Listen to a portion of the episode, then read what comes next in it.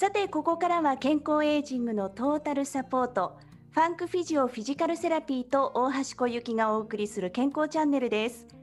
このコーナーは人と地球と健康のためにマンダ発行ニューヨークで暮らすための生活情報ニューヨーク便利帳の提供でお送りします。ということでですね今日の収録はなんと3名の方にゲストにお越しいただいております。まずはですねファンクフィジオの藤井よし先生です。よろしくお願いします。よろしくお願いします。はい、よし先生何度か出ていただいてますので、えー、っと今日もいろいろお話しいただきたいと思いますが、続いてはですね、先週に続きましてボイストレーナーの島田彩先生ですね。彩さんよろしくお願いします。どうぞよろしくお願いします。はい、あの前回ですね、先週か放送させていただいて、早速ですね、リスナーの方から。あの綾先生の回聞き逃しちゃったんですけど再放送いつですか？なんていう問い合わせが来てるぐらいで生徒さんもすごく楽しみにしていらっしゃったようですが今回もよろしくお願いします。はいよろしくお願いします。はいそしてもう一方お迎えしております。年を重ねてもさらに成長するテナー中家忠信さん。中家さんよろしくお願いします。どうぞこちらこそよろしく。はい中家さん今日あの初めての出演ということですので簡単に自己紹介をお願いしたいんですけれどもよろしいでしょうか？えーと、自己紹介というのはちょっと僕の場合は難しいんですけど、はい、えーと、ニューヨークにすごく長くいましてそしてあの、えー、実は合唱団ニューヨーク混声合唱団というのに入ってましてそれがまた長いんですけど、はい、その関係で綾先生のボイストレーニングを受けるようになって、えーと、かなりボイストレーニングをしていただいているんですけど、はい、まあそれそのそれがその、えー、この、えー、COVID-19 のあの始まりあたりで非常にその何て言うんですか、まあ、ちょっと私のその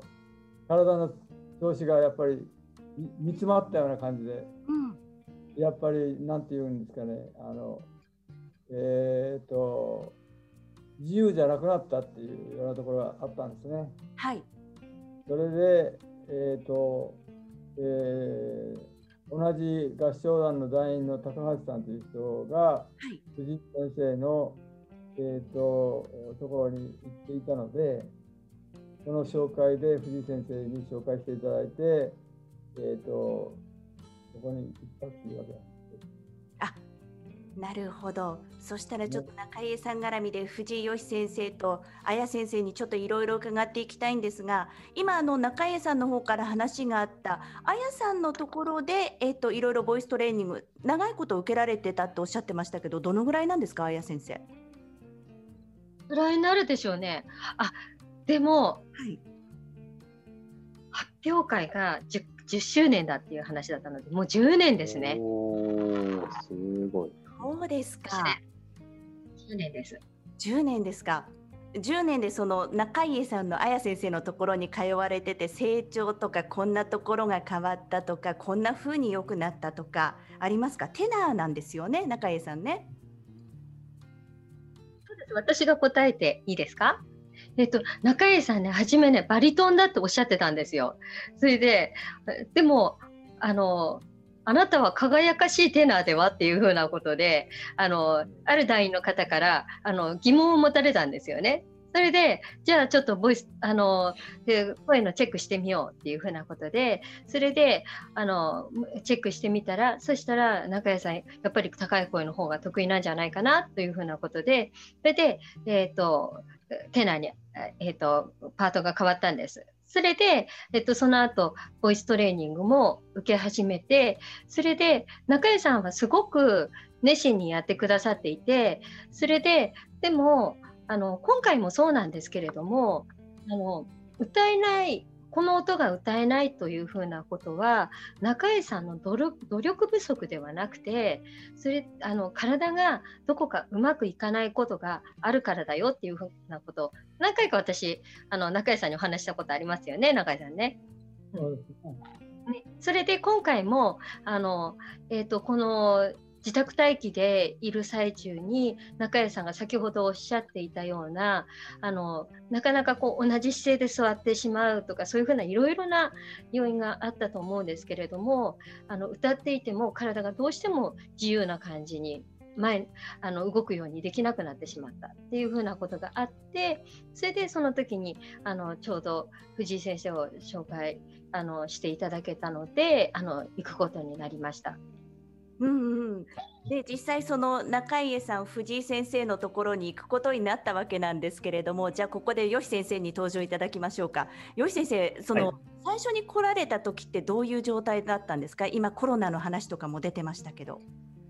そうですね。あのやっぱりこう体の硬さ姿勢っていうのが一番こう私がパッと見て思いついたことですね。姿勢がちょっとこう胸が持ち上がって背中がちょっとのけぞっちゃってるような感じの姿勢でしてそういう状態ってやっぱ腹内圧ってしっかりと保てない体の体幹のまあそのスタビリティっていうのがあまり保てていない状態なんですよね。なので、もうそこからアプローチしないとなっていうのは、私、一番最初で思いました。うんで実際にそのアプローチをかけていく上でどうでしたか？あの何回か通ってるうちに変わってたとか最初からもうなんかぐらい変わったなとかその辺はどうだったんでしょうか？そうですね、やっぱりこの先ほど綾先生も言ったあの自粛期間ってやっぱりもう活動量って皆低下してしまうので、もうそれで筋肉、関節の硬さ、うん、柔軟性の低下っていうのは、ほぼ皆もう出てしまうんですよね。だから、あのー、体の制限、私が一番感じたのは骨盤股関節胸郭っていうのは、この胸の肋骨がある周りですね、えー、に一番あの制限っていうのを感じました。で最初実はねこの声なんですけど、声帯自体は私触らなかったんですよね。この姿勢を、まあ、最初にいい位置にあの戻さないとダメだなという形で姿勢へのこうアプローチを一番最初の治療で行いました。うん、姿勢、えー、中家さん、本当に先ほど綾先生も言ったようにものすごく熱心ですぐねこう言ったことを実行してくださる方なのでものすごくこうし言った姿勢とかでもすぐにその頭で理解してその姿勢を取ることができるんですよね。なのでこう1回だけの治療でも姿勢に関してはもうすごくこう変化は得られたかなと私は感じました。うん中家さん、初回、その藤井義先生はそういうふうにおっしゃってるんですけど、実際に最初か通われてみて、中家さんはどんなふうに感じられましたか？そうですね、その漢字っていうのがなかなか難しいんですよね。あのそんなにその、なんていうんですか、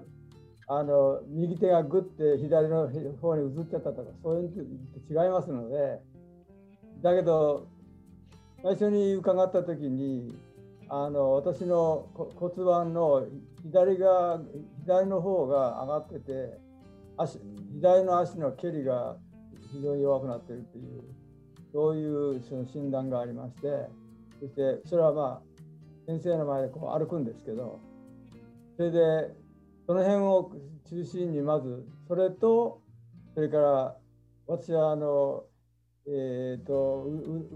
歌を習っているのであの息をたくさん出したいですって言って初めから言ってましたからその息呼吸とをあのなんていうんですかあの加えたようなそういう運動をしてくれたんですよ。でそれであのそういう運動また家に帰ってこれこれとこれとやってくださいねっていうのがありましてでそれをや藤井先生のところで最初に行ったのが月曜日で木曜日にあや先生のレッスンがあったんですけどそしたらあや先生が「おすごく良くなりましたね」って「1回だけなのに」って言ってあの言ってくれたんですよね。その月曜日に吉先生のところに行きました。で、今の中江さんのお話がありました。木曜日に綾先生のところに行ったらすごく良くなりましたねって言ってましたっていうことなんですが、綾先生、その木曜日の時に中江さんのところにをご覧になった時どうどういうふうに良くなってたとかあります？あの立つ姿勢からしてあのパッと見た印象のあの立つ姿勢からしても全然違う感じになっていたんですよ。で歌うとあのその前がやはり姿勢がこう悪くなってくるとあの中井さんテナーなものですから高い音が出る曲っていうものをあの差し上げていてそれその高い音が出づらくなってくるんですね。体がこう落ち込んでくると。それであのそこのがあのちょっと伸び悩んでるなと思っていた音がその週に急にまた出始めたのでだから1回でそれはすごいことだなと思って随分変わりましたねっていう風な話をその時にしました。藤井さんそれあの1回でどうなんですか、はい。人それぞれだとは思うんですがそんなにあのボイストレーナーがこんなに変わったんですっていうぐらい変わるもんなんですか？それとも中家さん体はもう1回の治療でもそうですね。あの劇的に変化はあの生じます、まあ、人によってそれはねあのその変化の度合いというのはあの異なると思うんですが中家さんの場合は本当にうん体がその治療を求めてたというかものすごく体がもうその治療を受けてすぐに変化していきましたね。それはその初回の治療もあるし、その後になんか自宅でやらなきゃいけない宿題みたいなのがあったんですか？あそうですね。あの体幹を使う、まあ、息を吐いたりとか、そのする運動があったり、あの骨盤周りの安定感を高める運動とかをしてもらって、まあ、それをやはりしっかりと中家さんはやってられたので、あのその努力も改善のあの鍵となったと思います。ちなみに中家さん、宿題は大変でしたか？毎日毎日だったかもしれないんですが。いや、やることそのことは大変じゃないんですけど、1日3回やるってのはなかなか大変なんですよね。すごいっす。1日3回って私言うんですけど、2回、1回でもやったやってくれたらいいなっていう感じで3回って言ってます。えー、でもそういうのを取り組んでっていう感じですけど、まあ、1回の治療でそれだけ変わりましたとなって、今、中家さんはどのぐらいのスパンで何回ぐらい通われてるんですか、よしさん。あ私ですか、はい、私が答えていい。えっ、ー、と、今はね、その最初は週1ぐらいで去年末は来られていました。で、今年に入ってからはもう2週間に1回ぐらいという形で今は治療させていただいています。2週間に1回のペースでどうでしょう？今現時点でまたそこから変化みたいなのは初回でそれだけ変化が出てたわけですけど出ましたか？あえっ、ー、とそしたら中家さんいきましょうか。あのもちろん変化はあの連続的に出るんですけどあのもちろんそれじゃあもうすごく良くなってるはずなんだけどそんなに完全に良くならないんですけどねだけど、えーと、ずっと何て言うんですか、えー、こういうのがある程度までいったらまたもうちょっとこういうふうにしましょうっていう新しい宿題が出てそしてそれをこうやっていくとだんだんだんだん開けていくとそういう感じですね。うんじゃあやっぱりそうやってあの決断されてよし先生のところに通われていろいろアドバイスしていただいてよかったなっていう感じですか？中家さん。あもちろんそうですよ。もうあ多分この去年のあの3月4月頃は非常に体がやっぱり硬くなってあの声がもう詰まってしまうような感じだったですから、それから解放されていくんですから、それはもうありがたいです。うんそれを今ちょっとズームでね収録させてもらってるんですが私から見ると中家さんの隣に綾先生がいらっしゃるんですが本当にこう見守るような目で見てあったかい目で見てらっしゃるんですけれどもその間近でご覧になって変化含めいかがだいかがでしたか？初回でそれだけ変わったその後の話なんですが。中江さんがあの、えっと、そのちゃんとこう宿題をやってらっしゃるっていう話なんですけれどもあのどうしてもあの、えっと、そのまま立てあの中江さんがあの宿題をやっていて立てていても1時間も歌レッスンって1時間ぐらいあるもので1時間もあの使っているとやっぱり疲れてくるんですね。でこれは運動してるのと一緒なので1時間も連続して使っているっていうのは疲れるんです。でその時にあの中家さんにじゃあちょっとねその先生に習った運動でもう一度体作り直してみてごらんって言ってで中家さんがもうそこにそしたらちゃんとマットとかがあの手手短なところにあってすぐ運動できるような状態に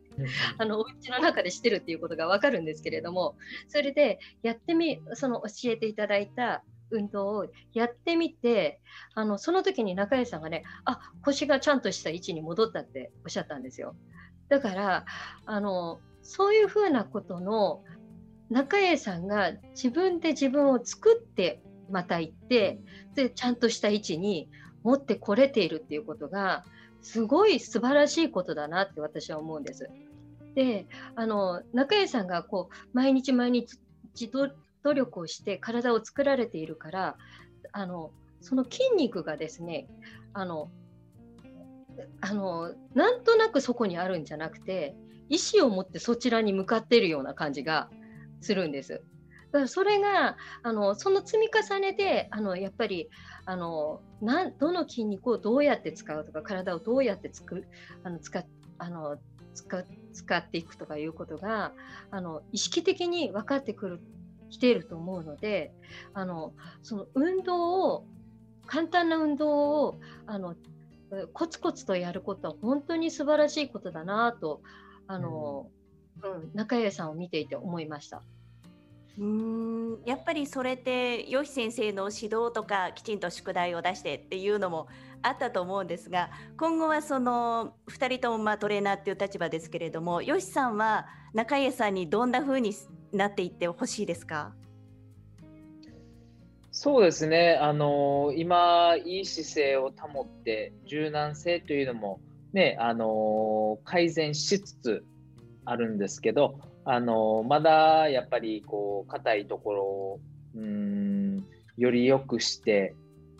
を使えていなかった筋肉をやっぱりより使えるように、そしてその持久力というのもね、姿勢とかをやっぱり歌っててもずっとその位置で保てるように持久力とかっていうのもあの改善させていけたらと思いますね。うん、うん、そして一方ボイストレーナーとしての立場であや先生は中井さん今後どんなふうに成長していっていってほしいなって思いますか？中井さんって私あの素晴らしい肉体を持っていると思うんです。骨格としても申し分ないしあの先ほど言っていたあの筋肉の柔軟性というかあのそういうのも素晴らしいんですね。だからあのえーと、一つのところを直したら人間らしくそれが他の場所につながっていくっていうところがあの本当に素晴らしい骨格だと思うんです。でそれを、えーと十分に生かせばまだまだ中江さんの声は変わってこれると思うんですね。であのその空体の中の空間をもっと使って歌っていけると思うしそうすると中江さんの声も今でも変わっているのでもう日々変わってきているのでもっと変わっていけると思うんです。だからあの中江さんにもうしっかりあの、えっと、体をえ直すというかに人間らしくより人間らしい体になればより歌えると私は思っているのでしっかりこう直すところは直してそれで健康で歌っていってほしいなと思います。うんそして中家さんどうでしたか？今日まあラジオ初登場ということでねいろいろお話しいただいたわけなんですが今度はぜひ合唱団の皆さんでラジオの方に歌いにでも来ていただきたいんですけれども、中家さんの方から今日の感想を含めそろそろ締めに入ってますので今日の感想ですとかあとはテナーとしてこんな風にあのまだまだ成長していきたいんだなんていう思いがあったらラジオのリスナーの皆さんとかこの YouTube とかご覧の皆さんにメッセージなどをいただいてもいいでしょうか？まあ、私はあのテナーテナで要するに、まあ、テナって高いところを歌うわけですけどそれがずっとつかえつっかえ今まで、まあ、なんていうんですか高いところが出ないから自分の体を高くしたりして歌っていたわけですけどそういうそのそれはまあでできないからそうなるんでもっとそれが自然にその自然にスラスラスラっと,、えー、と歌歌えて息がたくさん出て歌えるようになりたいともちろん思ってるんですけどそれはまあ私も一と最初はそれは分かり分かってなかったんだけどだんだんだんだん教えられてやっぱりそっちの方向に行けば、えーと、自由になっていけるんだなというふうに思いますしでそういう僕みたいなのは合唱団にたくさんいますのでぜひあのラジオにあの登場させて、えー、させていただければというふうに思いますよ。皆さんきっと喜んであの登場してくれるんじゃないかと思いますね。あやさんどうですか？皆さん喜んで出ていただけそうですか、うん、いやもうみんな話したいことはいっぱいあると思います。そうですね皆さんでお話ししていただいてこう最後に皆さんで歌っていただいてもいいのでぜひまたあのお時間全員で合わせるのってなかなか難しいかもしれないんですけど作っていただいて遊びに来てください。で中家さん最後に一言中家さん締めのメッセージをいただいてもいいでしょうか？どうも皆さんありがとうございました。はい、ありがとうございました。ということで今日はですね、3名ゲストに迎えてお届けいたしました。ファンクフィジオの藤井義先生、そしてボイストレーナーの島田彩先生、そして年を重ねてもさらに成長するテナーの中家忠信さんでした。ありがとうございました。ありがとうございました。ありがとうございました。発酵食品で免疫力アップ、マンダ発酵の提供でお送りしました。気になる人はマンダ USA.com まで、ホームページから無料お試しサンプルの申し込みもやってます。